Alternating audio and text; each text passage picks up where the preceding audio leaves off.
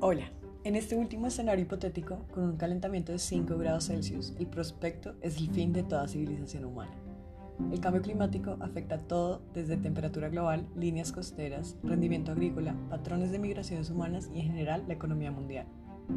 Debemos romper nuestro pacto suicida con los combustibles fósiles antes de que no haya nada que hacer, porque hoy por hoy ya estamos sufriendo las consecuencias de no haber empezado a actuar en 1970 cuando se descubrió por primera vez la realidad del calentamiento global y sus implicaciones para el clima planetario y la civilización humana.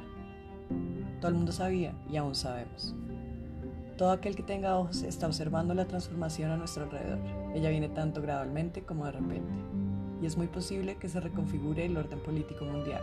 Como mínimo y como máximo, el colapso de nuestra civilización es esperable.